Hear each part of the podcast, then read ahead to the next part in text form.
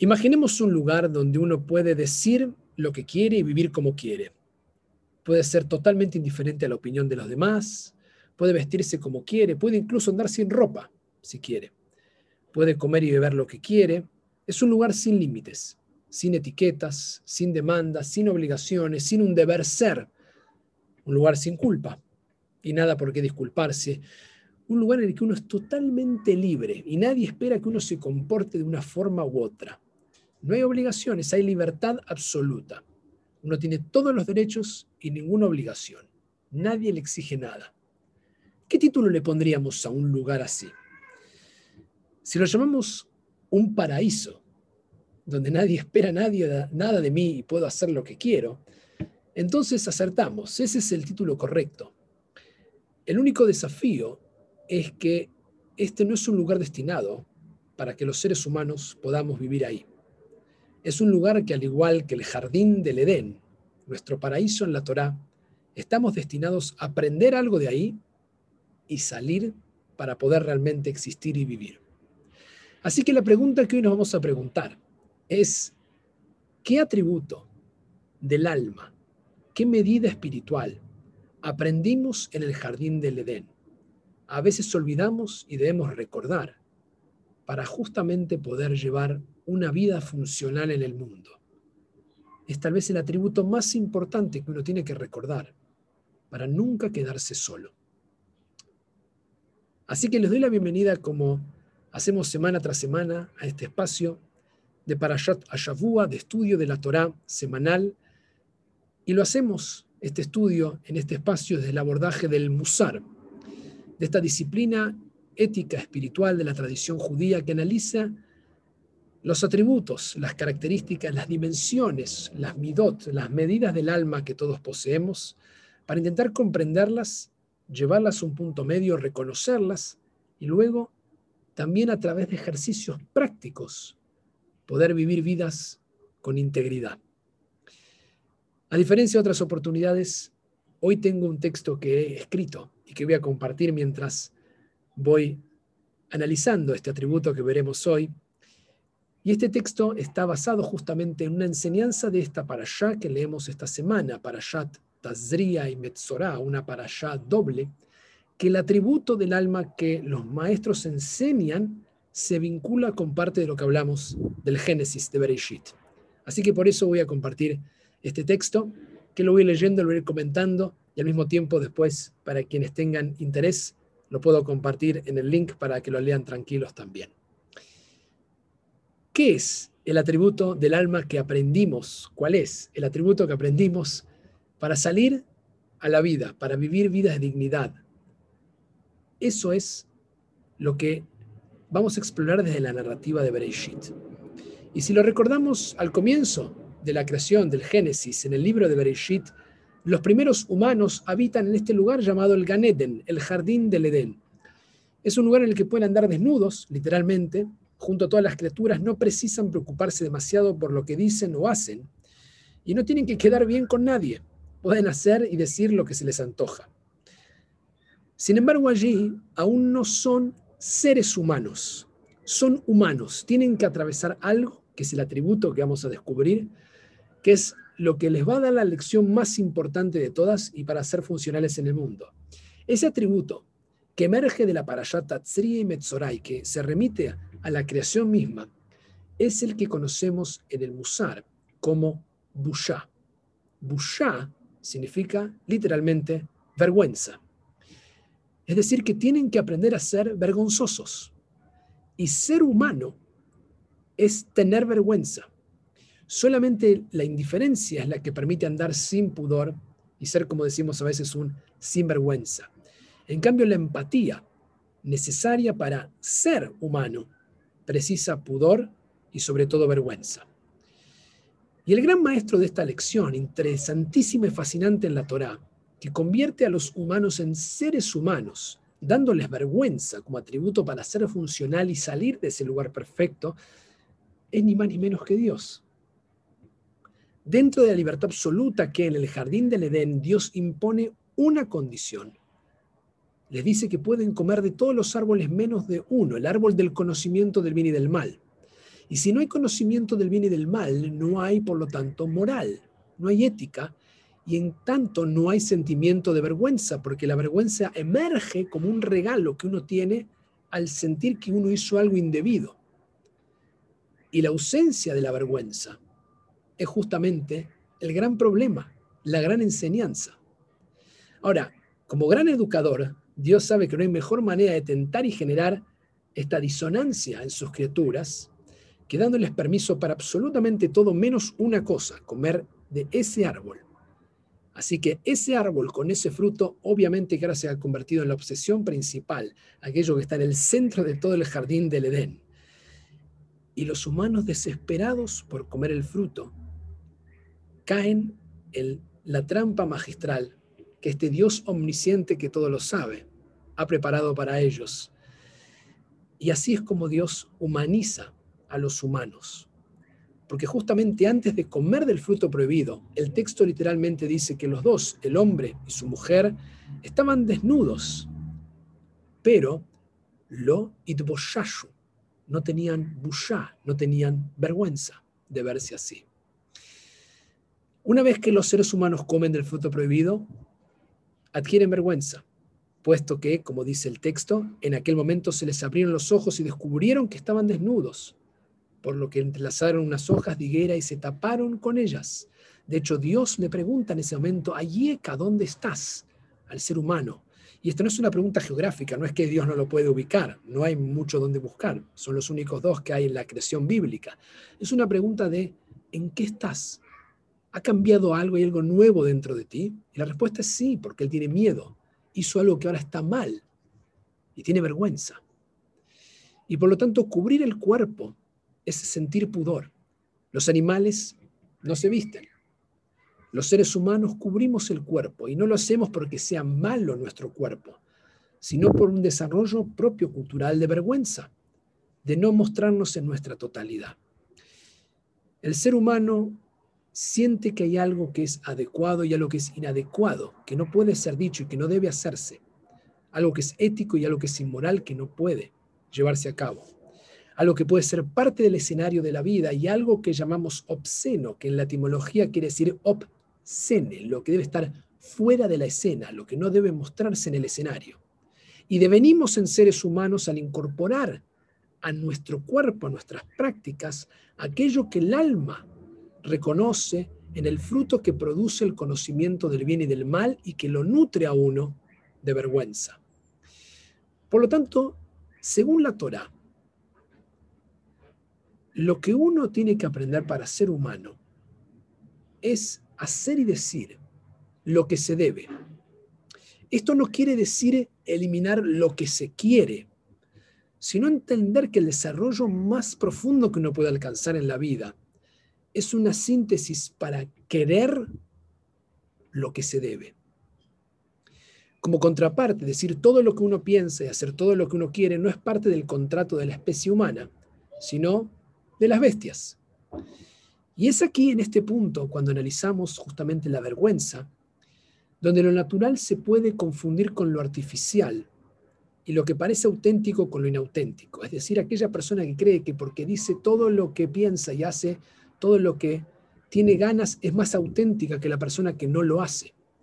Aquí es donde se confunden porque están totalmente invertidos y esto es literalmente al revés lo natural y auténtico que nos permite ser funcionales, como estamos viendo en la vida, es que lo que digamos y hagamos sea lo que queremos decir y hacer, pero siempre precedido en deber por el sentimiento de la vergüenza.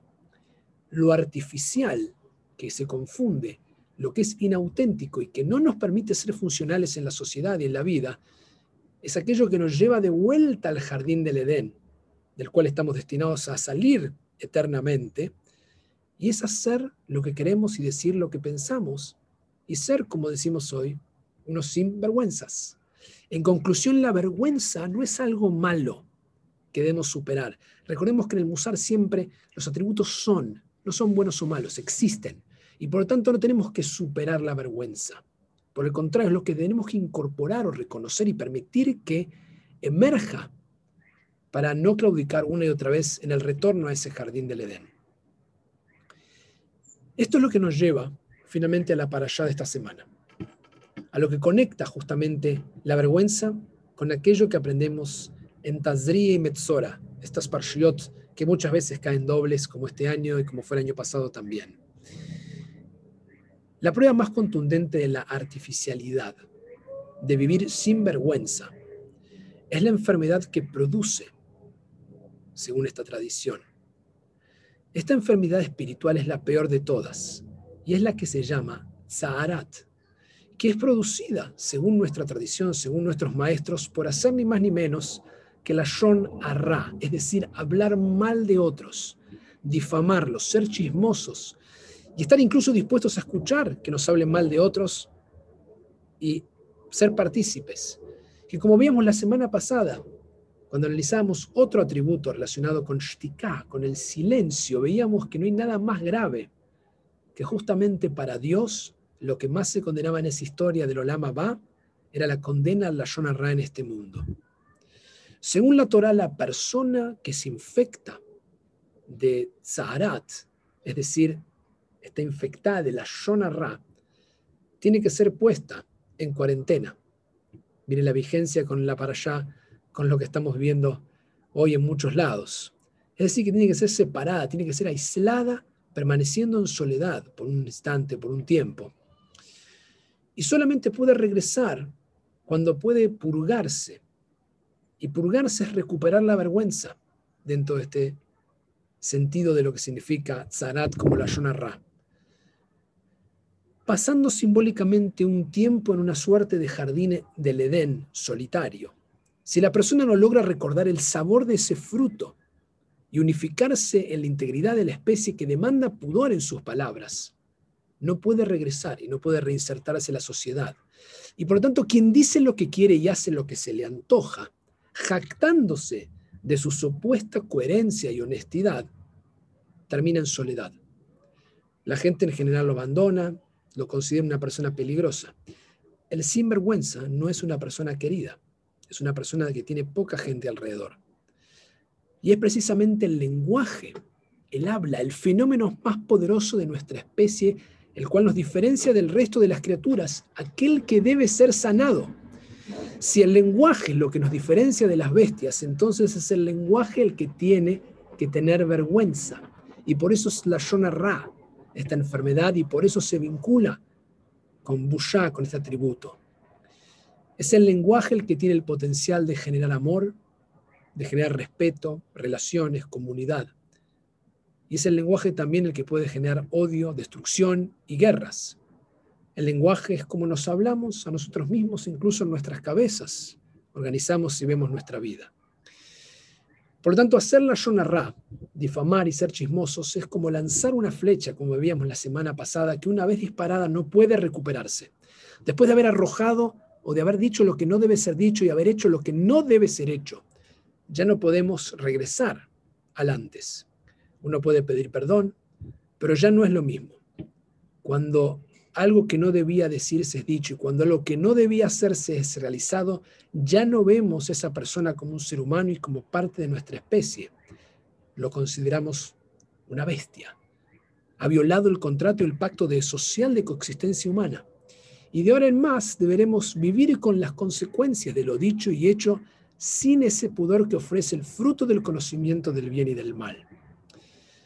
Por eso, no son las armas las que asesinan y separan a los humanos, sino las palabras, que articulan ideas destructivas, y luego la boca que da la orden de apretar el botón y disparar.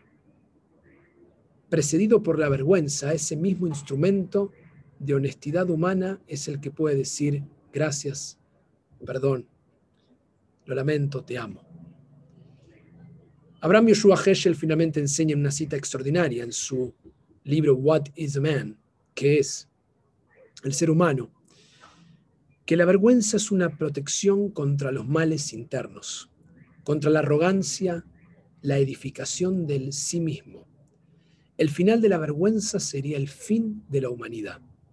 La vergüenza precede al compromiso religioso, es la piedra fundamental de la existencia religiosa.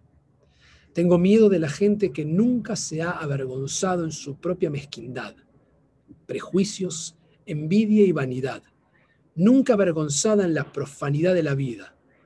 Me estremezco al pensar en una sociedad gobernada por personas que están absolutamente seguras de su sabiduría, cuyas mentes saben ningún misterio. No hay incertidumbre. El mundo necesita un sentido de vergüenza. Cierro la cita de Heschel extraordinaria. Y como hacemos semana tras semana, nos llevamos ejercicios para trabajar, para poder crecer en nuestros atributos espirituales. Y esta vez inspirados en Orjot Sadikim, en este libro clásico del Musar, de autor anónimo. Es él quien dice que nos acostumbramos a la vergüenza porque que no debemos nunca acostumbrarnos a la vergüenza, porque es la mejor defensa contra la transgresión. E insiste también el autor que asegel hu aboshet ve aboshet hu asegel. El intelecto es vergüenza y la vergüenza es intelecto. Orjot Tzadikim, cuando nos invita a trabajar este atributo del alma de la vergüenza, nos invita a pensarnos las veces que nos justificamos al hacer algo mal porque otros lo hacen. O cómo nos sentimos frente al que dice, cuando hace actos inmorales, bueno, pero ¿qué hay de? Y cita a los demás sin asumir la propia vergüenza. El Hotzadikim nos recuerda también por qué es importante en nuestras sinagogas muchas veces leer esa frase que dice, Dalifnei mia taumet, ten conciencia delante de quién estás parado, que es delante del Creador, de la Kadosh Baruj y si ahí no hay vergüenza, ya no hay nada que nos quede presente. Y por lo tanto el ejercicio de esta semana es, según Orjot Tzadikim, que la persona que quiere habituarse al sentido de vergüenza debe sentarse enfrente de aquellos que le producen vergüenza. Si uno quiere trabajar Bushad, este atributo extraordinario, necesario para funcionar, es buscar instancias de personas o situaciones que nos producen vergüenza y eso nos dice algo de nosotros mismos y sentarnos allí un rato, enfrentarlo, sentir vergüenza, ponernos en instancias en que eso emerja para que este atributo pueda nutrirse y pueda estar siempre presente. Nuevamente, les deseo una excelente semana trabajando el atributo de la vergüenza. Como vimos, y espero que haya quedado claro, a diferencia de lo que muchas veces se piensa en forma contraintuitiva, la vergüenza no es un problema, es una bendición y es un regalo de Dios que nos dio de ese fruto para poder comer de él y salir a la vida. Cuando lo olvidamos, tenemos que pasar un rato y recordar ese sabor. Y por lo tanto está dentro de nosotros. Y lo que tenemos que hacer una y otra vez es como nos enseñó Heschel, no perder jamás ese sentido de vergüenza. Tov y una excelente semana, llevando al punto justo y permitiendo que emerja en salud Busha, la vergüenza espiritual.